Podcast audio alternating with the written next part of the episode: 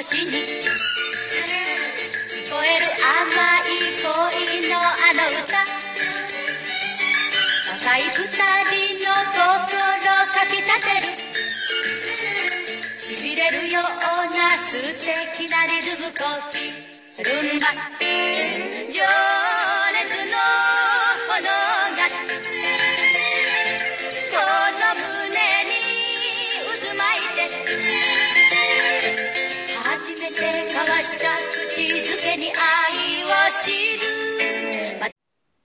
Ana y Magnus, capítulo 5 de la novela de Eudarico Ulrich, Paroxismo, Vida de Perros, publicada en Amazon.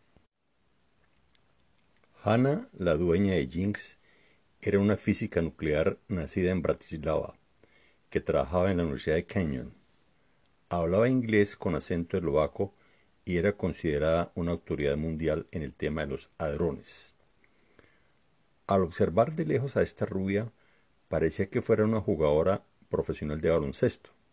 Tenía casi dos metros de estatura y su aspecto era imponente. Acostumbraba a leer paseándose por los jardines del campus y mientras en su mano derecha llevaba un libro, en la izquierda, con el brazo elevado, sostenía en el pulgar a su mascota. El perro estaba acostumbrado a esas alturas y con alegría meneaba su cola acariciando el cabello de la mujer. La primera vez que la vi me recordó a la Estatua de la Libertad. Pero a diferencia de la famosa estatua que levanta el brazo derecho, Hannah levantaba su brazo izquierdo, y a quien sostenía en su mano era Jinx. Hannah no tenía hijos, y su esposo desde hacía tres lustros era Magnus Ulrich, un neurocientífico de ascendencia judía nacido en Idaho. Por motivos profesionales vivían separados, pero su relación era cordial y aprovechaban los viajes por el mundo a los congresos científicos para compartir la vida de pareja. Durante sus recorridos se convertían en un matrimonio de tres, porque Jinx siempre viajaba con ellos.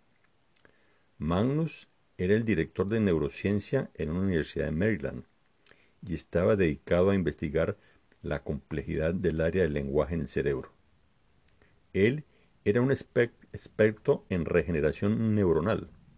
Tenía proyectos avanzados en la reparación de los circuitos de conexión entre las células del sistema nervioso. En su trabajo manejaba tres proyectos simultáneamente. El proyecto cíngulo, que él mismo había creado y desarrollado. El cíngulo es una circunvalación que está ubicada en la parte media y profunda del cerebro. Cumple un papel fundamental. Allí se hace el aprendizaje de conductas, el almacenamiento de la memoria y de las emociones de los seres humanos.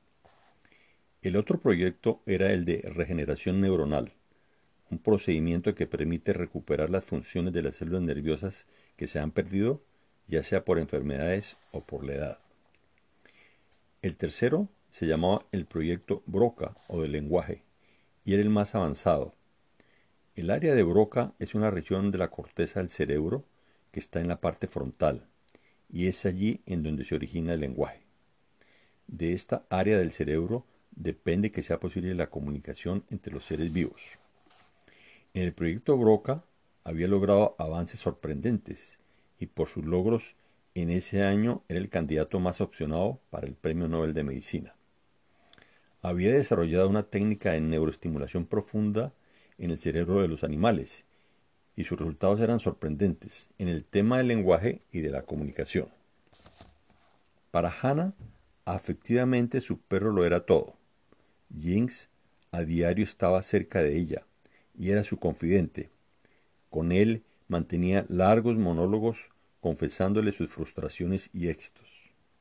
Viajaban por todo el mundo y era normal que el perro pasara unas temporadas largas en Europa, Suiza, China, Australia y en cualquier lugar del mundo en donde el tema fueran los hadrones.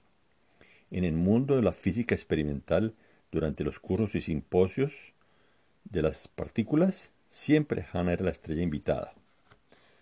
Magnus viajaba menos y permanecía más tiempo en el laboratorio de Bethesda. Solo acudía a congresos científicos muy seleccionados de neurociencia. Ese año en Sudamérica se realizó un simposio sobre neuroestimulación y Magnus fue el profesor invitado. Bogotá, la capital de Colombia, era la sede. Esta es una ciudad ubicada sobre la cordillera de los Andes, que tiene unos 8 millones de habitantes y se extiende sobre una hermosa meseta a 2.600 metros de altura sobre el nivel del mar. La ciudad es dominada por el Cerro de Monserrate, que en su cima tiene construida una catedral católica. El lugar es un punto atractivo de la ciudad para propios y extraños.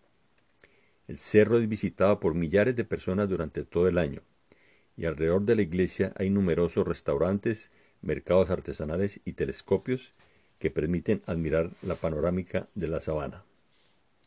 La gente puede ascender a la cima a pie o por un camino adoquinado y también están los servicios de funicular y teleférico que funcionan todo el tiempo. Era el mes de julio y la fecha del Congreso coincidió con el aniversario de bodas de la pareja. Magnus, conocedor del gusto de Hannah por los sitios montañosos, decidió invitarla. Ella en un principio lo dudó. Estaba muy ocupada en sus investigaciones e ignoraba, todo sobre esa ciudad. Pero cuando la googleó, le fascinó la idea de conocerla, de visitar las montañas y reunirse con Magnus. Organizó el viaje con Jinx y los tres se reunieron en el aeropuerto del Dorado de esa ciudad andina.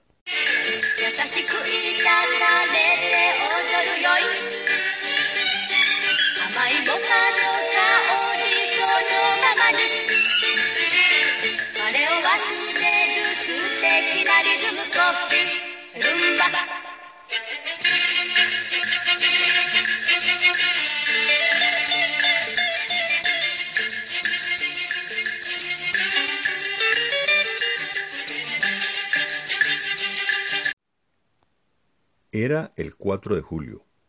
Es el día de la independencia americana y la embajada en Bogotá organizó una reunión para celebrarlo. La reunión se citó al mediodía para almorzar en un restaurante típico del Cerro de Monserrate. Hannah, bien temprano, a eso de las seis de la mañana, subió al cerro trotando en compañía de Jinx. Ignoró las advertencias de los, de los encargados de su seguridad y realizó el ascenso a la montaña sola con su perro.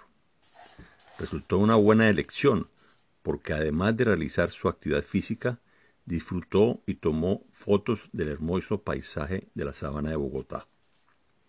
Cuando el oxígeno escaseaba, se detenía para recuperar el aire, mientras que con su cámara de fotografía tomaba imágenes desde todos los ángulos.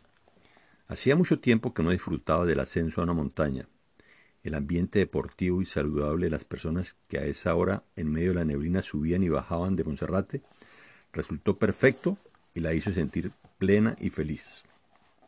Magnus llegó al cerro en el teleférico a eso del mediodía. El almuerzo fue muy agradable y los asistentes tuvieron un menú variado. Gozaron de la deliciosa comida típica colombiana.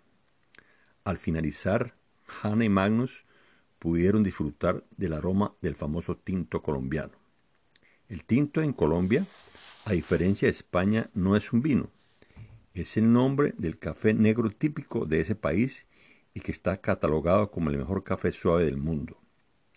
Un experto barista del restaurante les explicó a los asistentes la razón por la que el tinto se sirve en un pocillo pequeño y la manera de disfrutarlo. El ritual para degustar el café exige que la bebida se tome despacio, lentamente, estando relajado y sin estrés. Esto permite que se empapen las papilas gustativas de la lengua y se obtenga el mayor placer.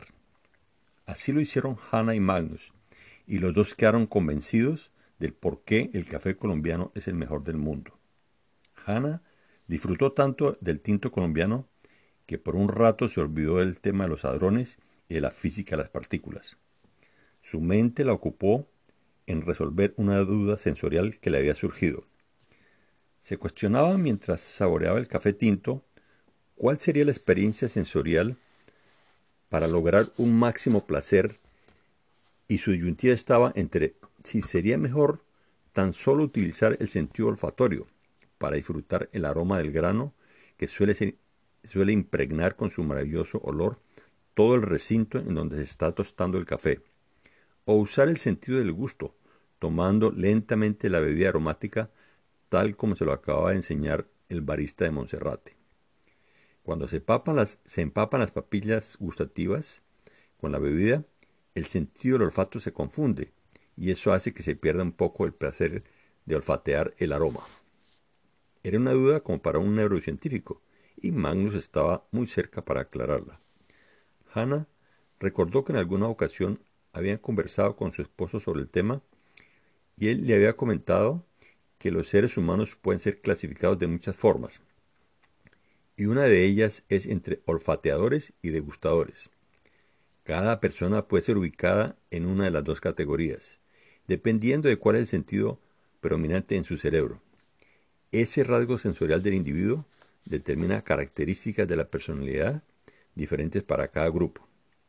Hannah siempre había pensado que ella era el grupo olfatorio, porque amaba y disfrutaba los perfumes.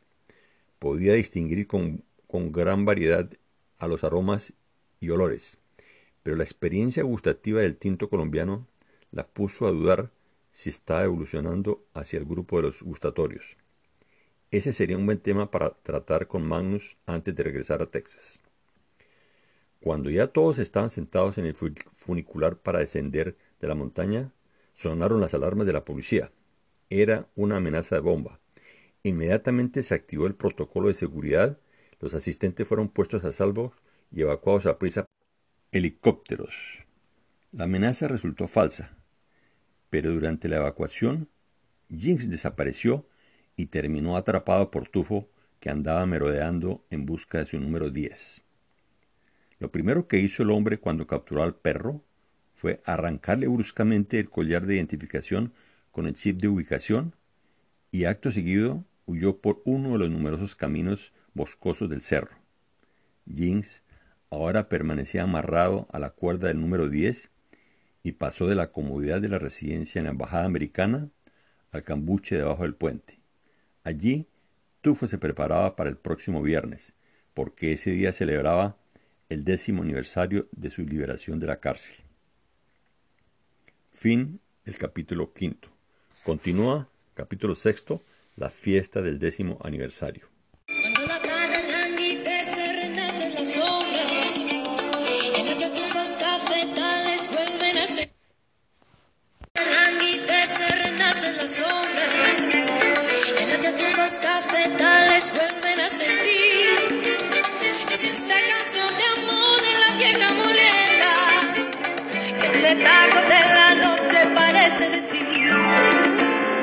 La tarde languidece, renacen las sombras y la que tus cafetales